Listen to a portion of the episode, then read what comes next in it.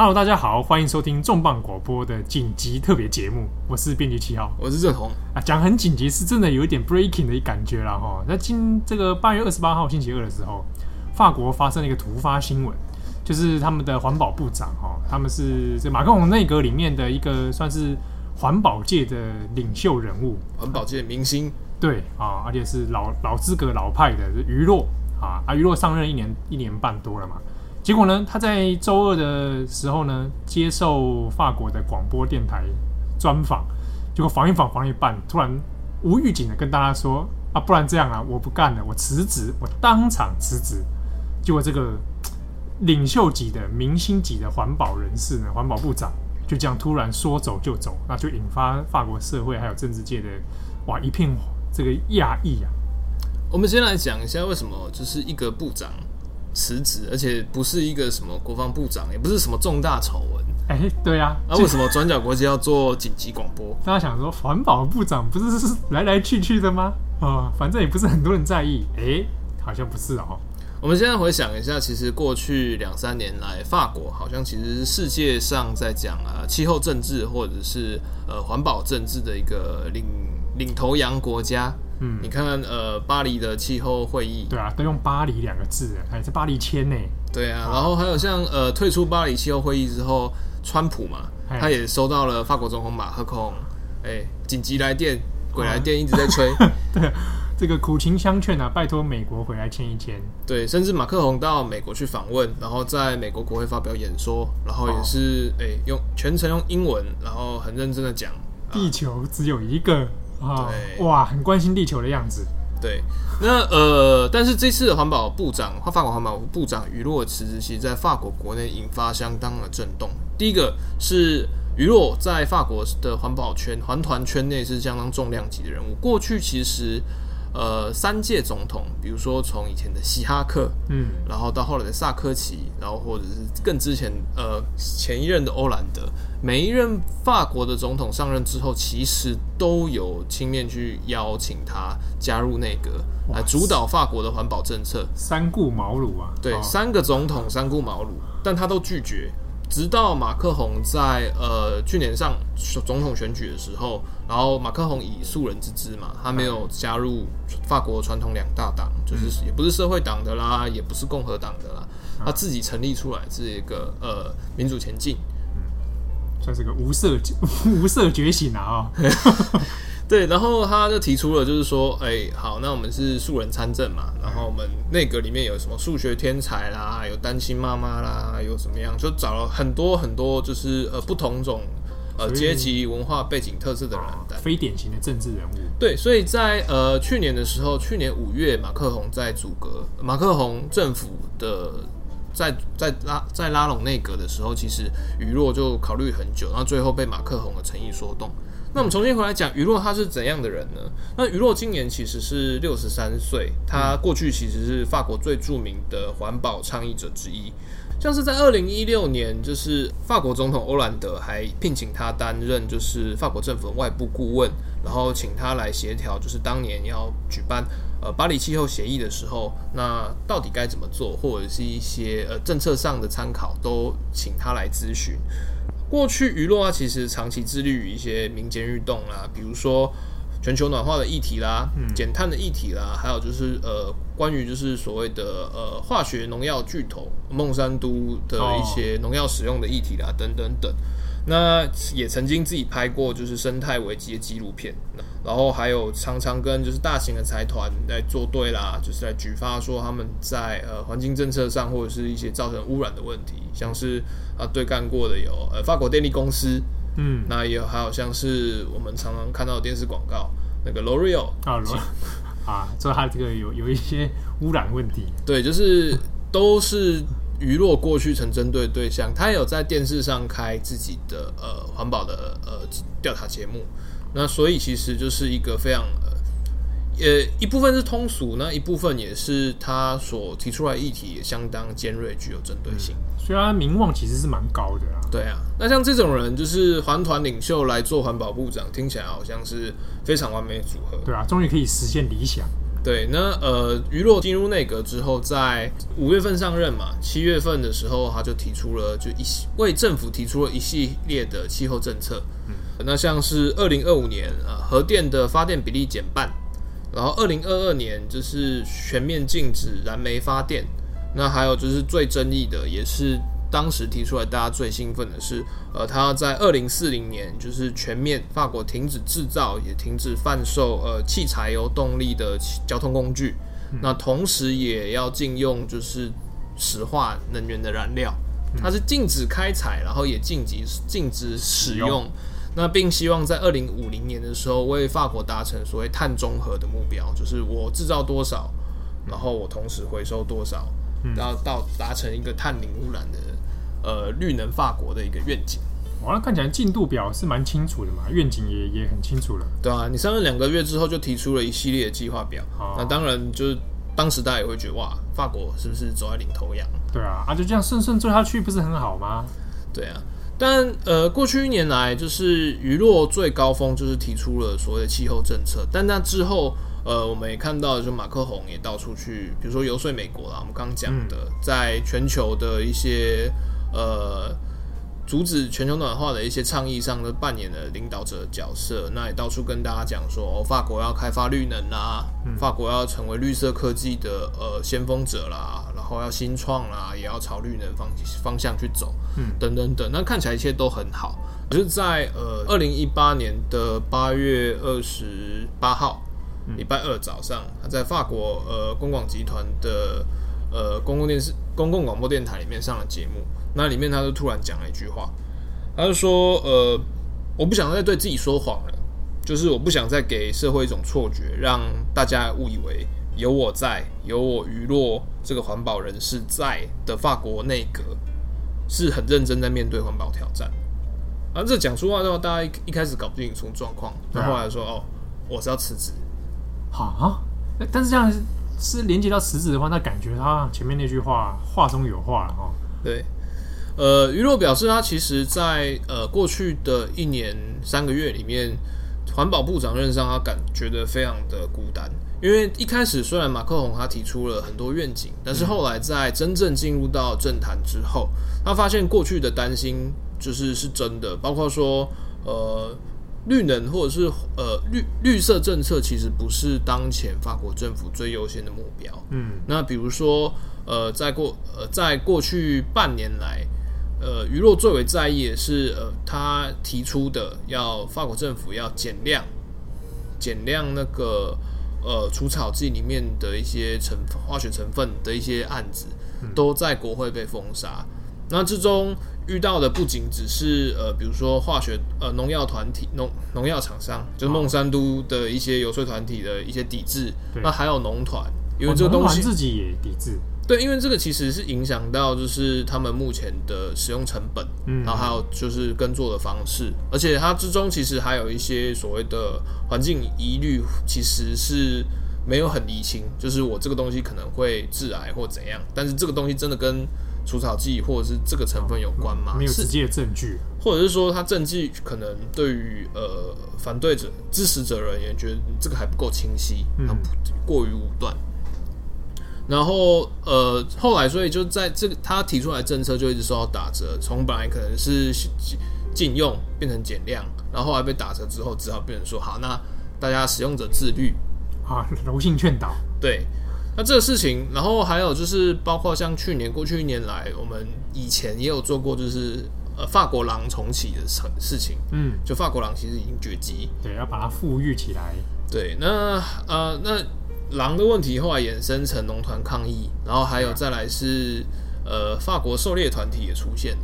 好啊，其实呃法国其实是欧陆最狩狩猎活动最盛行的一个国家之一。以、嗯呃，欧洲大概可能有七到八百万个名呃执照猎人里面，大概有一百万人就是法国人。嗯嗯，然后狩猎达人。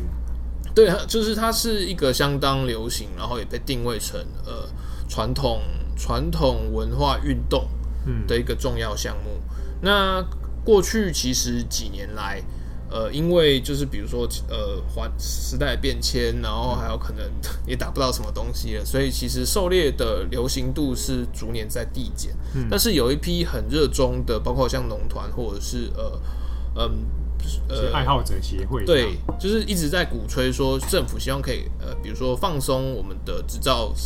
执照跟火器的一些申请，嗯，然后甚至是放松，就是我们可以狩猎的项目跟范围。嗯、那这些政策其实，呃，娱乐是相当反对，因为它其实其中的一个环保，当然就跟生态多样性有关系。对，那他一直认为说，就是以传统为名的狩猎活动不是不可以，但是所谓的传统狩猎，它的定义方式跟目标目标种类需要很明确。然后大家都不应该有疑义的状况下进进行，而不是说什么狩猎活动都可以扣上一个传统的名目。对对，结果用什么超超精密的步枪去瞄射。啊，对，所以站在这种呃保保持生样生态多样性的立场上，它跟狩猎团体之间其实就有点矛盾了。对啊，然后可是他呃，法国媒体是说，过去这个矛盾他其实都一直得不到马克宏的相对支持。那相反的，马克宏跟狩猎团体的距离越走越近。那引爆点是在周一，他们其实有一个总统府的呃密会，那里面就是马克宏邀请余若到总统府里面呢、啊。那本来以为是要讨论就是狩猎政策，结果发现在在座各位大家都是 大家都是猎人，就大大家都是猎人，就是猎人变猎人会议都是那些游说团体啦，然后在、哎、感觉是被设了一个局。对，在会议里面就只有就是只有于洛一个人是反对，而且马克宏非常有认真有兴趣的就听，请听在场所有猎人的一些见解。那于洛他有提出一些质疑，可是都是直接被马克宏敷衍敷衍过去。然后，所以于洛说，就是马克龙在会议上面其实还有讲说，就是哎，呃。狩猎的政策开放，我们会慎重的考虑。那各个部门都会做这个积极的配合。嗯、那可是明年二零一九年要欧洲议会选举，那也希望大家就是如果认为我们政策做的是对的，也要不吝给我们支持，帮我们帮帮忙。对啊，就在于洛的面前这样子跟人家说，于洛当场很不爽。那可是阿利谢公又觉得啊，还团嘛，不爽是是还团来的嘛，那不爽是很正常。还团的愤怒是日常。对啊，呃，愤所以就也没有很在意。那可是雨若回去以后，就有一点就是新仇被旧恨，就整个被引爆。他就觉得，因为在过去一年里面，他其实跟农业部有相当多的冲突，农药是引爆点，狩猎也是引爆点。那同时跟能源部啦、经济部其实也有多小不一的摩擦。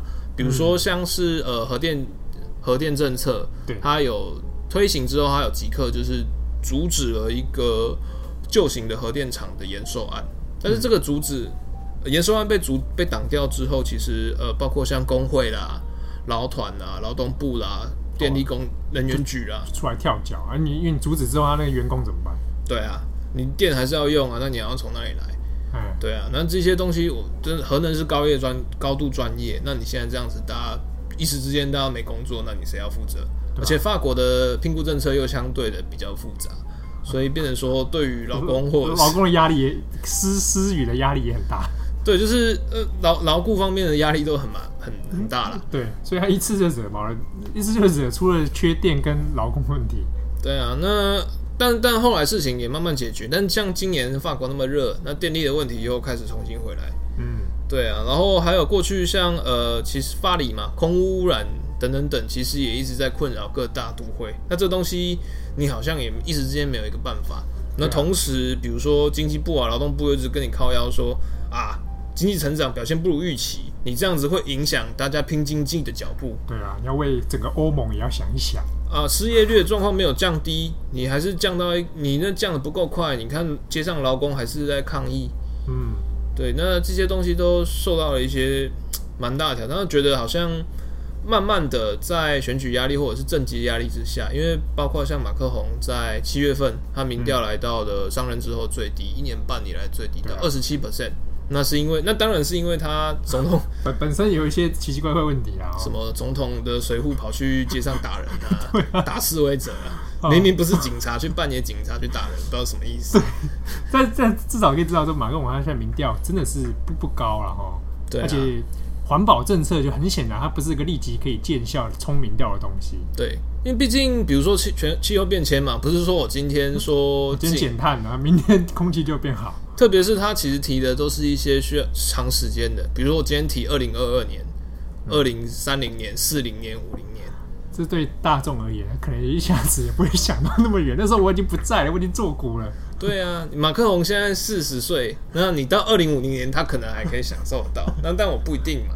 对对啊，那所以就遇到一些没有，他觉得没有受到支持。那同时他，他鱼肉在广播中其实有讲，呃，我他一开始是怀抱理想跟期待。那他他也到现在为止，他也认为马克龙是好人。就是他们之间的关系还是相当紧密，他也信任马克宏会是一个很优秀，然后甚至愿意倾听环保人士的领导者。嗯，但是目前在这个状况之下，在内阁里面，为了政府团结，为了怎样，他必须要一直做妥协。嗯，那他发到发现最可怕的事情是，他的所谓的原则标准不断的在下降，底线在退让。对，那他不知道这个东西到底会到怎样程度，或者是说等到他以后受不了了，他的道德标准，或者是说他的环保原则的标准，是不是已经到了一个面目全非？对啊，到时候他面临的就是可能是过去那些环保战友的指责，甚至变这样？对啊，而且他也不是说哦，我自己身败名裂，是说如果相信我的或相信我的政策的人，嗯，会不会因为这样子受到背叛？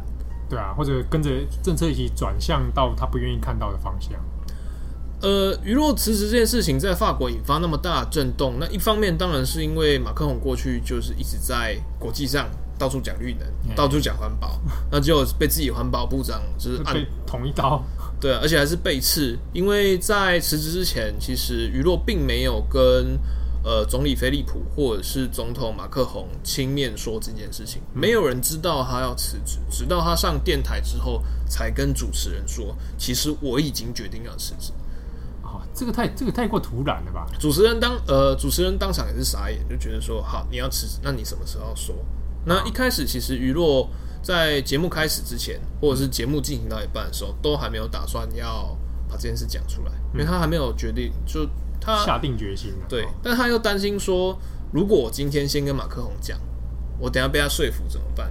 对啊，他要跑过来给你拍拍，对啊，好拍拍拍两下，我看到马克宏的脸，我就心软了。对对呀，哎，这很有可能。我看到我马上就被马克龙征服了。对啊，对啊，哦，那对对，那事情还是照往常那样子。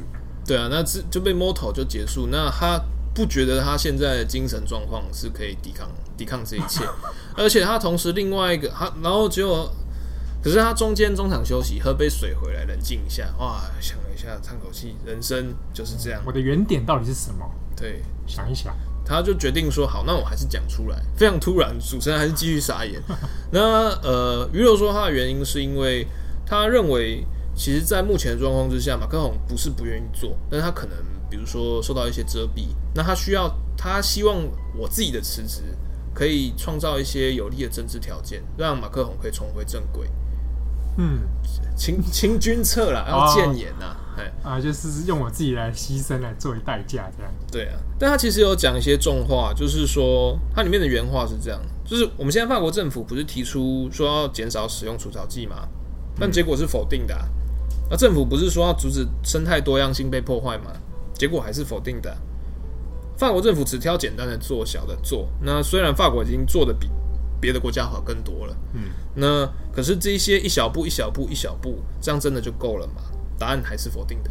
嗯，对啊，他觉得现在这样做的不够多，而且甚至在现在步伐之下，可能对于所谓我们人类受到环境威胁，我们在更小一点来说，法国人受到的呃呃环境威胁，可能都没有办法透过现在的节奏来逆转哦。或者有一些回天之之术，这样对啊，所以他决定辞职，然后并用自己的辞职扩大他的冲击力，然后来逼迫马克龙政府对于环保政策要做一些表态。嗯，对。那他辞职之后，第一时间马克龙有些什么反应吗？因为马克龙同一天，他其实是要去丹麦访问，推销他的一些欧盟政策。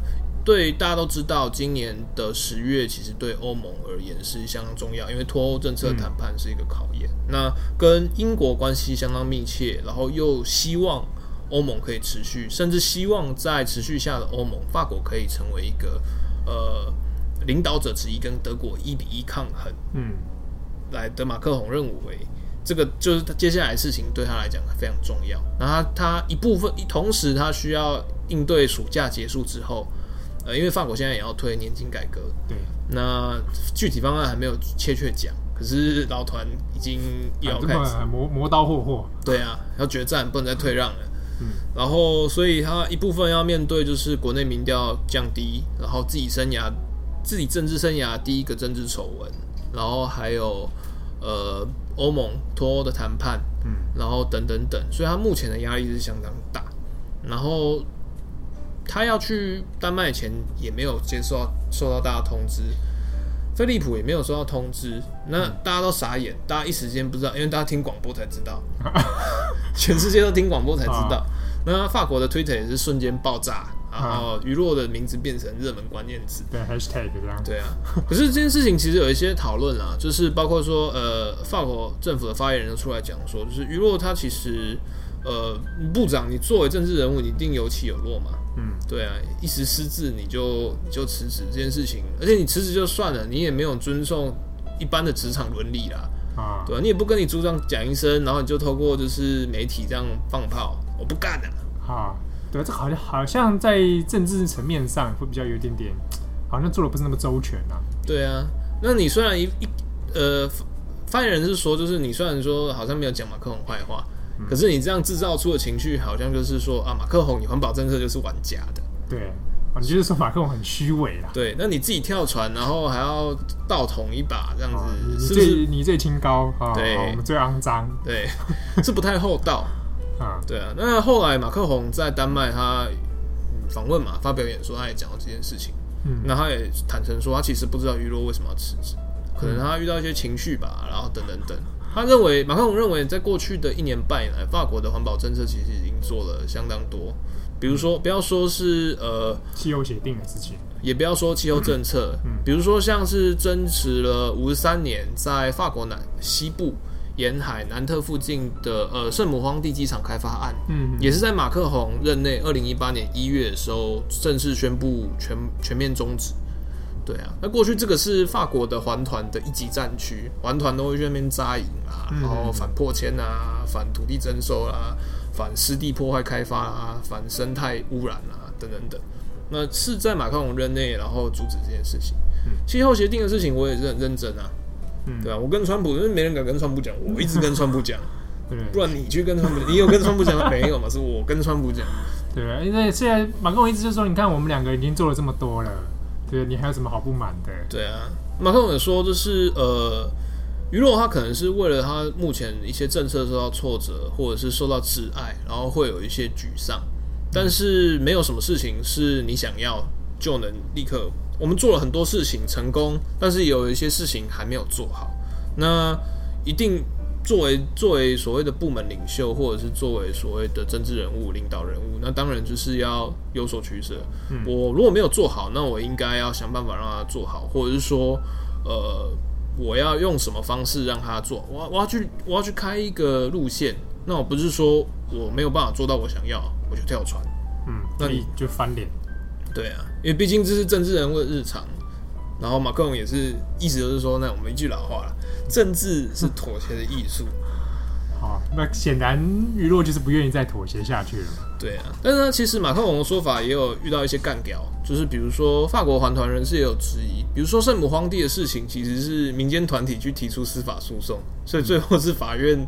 等等等，你根本就很被动啊！对，而且他其实已经站了三十年了，现在已经到最后阶段，一直在补尾刀，收割，而且还是就是到底跟到底是有，就是你只是收割而已嘛。嗯。然后气候协定变迁协定的事情，呃，巴黎气候变迁那个当时也是欧兰德正啊任内遗产。对啊，那你也只是剪尾刀割到尾，那你现在是在大声什么？对啊，对啊。那不过娱乐这事情，因为在社会上也引起很多的讨论哈，但他这样子既然离开了，相信当然有些社会上也可能会开始质疑说，那是不是你看本来名望这么好的这种环团领袖，那果然进入到体制内之后，哇，小白兔就被污染了。啊，啊，什么事都做不成啊？你们结果遇到挫折就离开，这是会有点会让人觉得说，那民间的这种环团好像也可能执行的力量好像也到尽头。呃，娱乐辞职之后，其实在法国引发相当大的震动。那一部分可能在政坛里面有一些回响，那一部分是在环团里面有一些反思。在政坛的回响里面，那最极端的当然是，比如说，呃，在野党好了，在过去其实在野党，呃，第二大党，第二大党是右派的共和党，共和党的领袖瓦奎斯就出来讲说，啊，过去其实也不太支持。就是娱乐的一些绿人政策嘛，反正环团就是这样嘛，出一张嘴。但是他今天辞职，我觉得是很勇敢的哈。对啊，那就是大家也可以感受到，就是马克宏的背叛。对啊，那当然，当你的政策可能是错的，但是你受到背叛的感觉是全体国民都有。哦，哎，也是来趁机感哈，哎，趁机捅刀。然后呃，极左翼的不屈法国的领袖梅朗雄，嗯，然后他也是出来讲说，哦。哎，梅朗雄还在啊？还在哦，我现在活跳跳啊。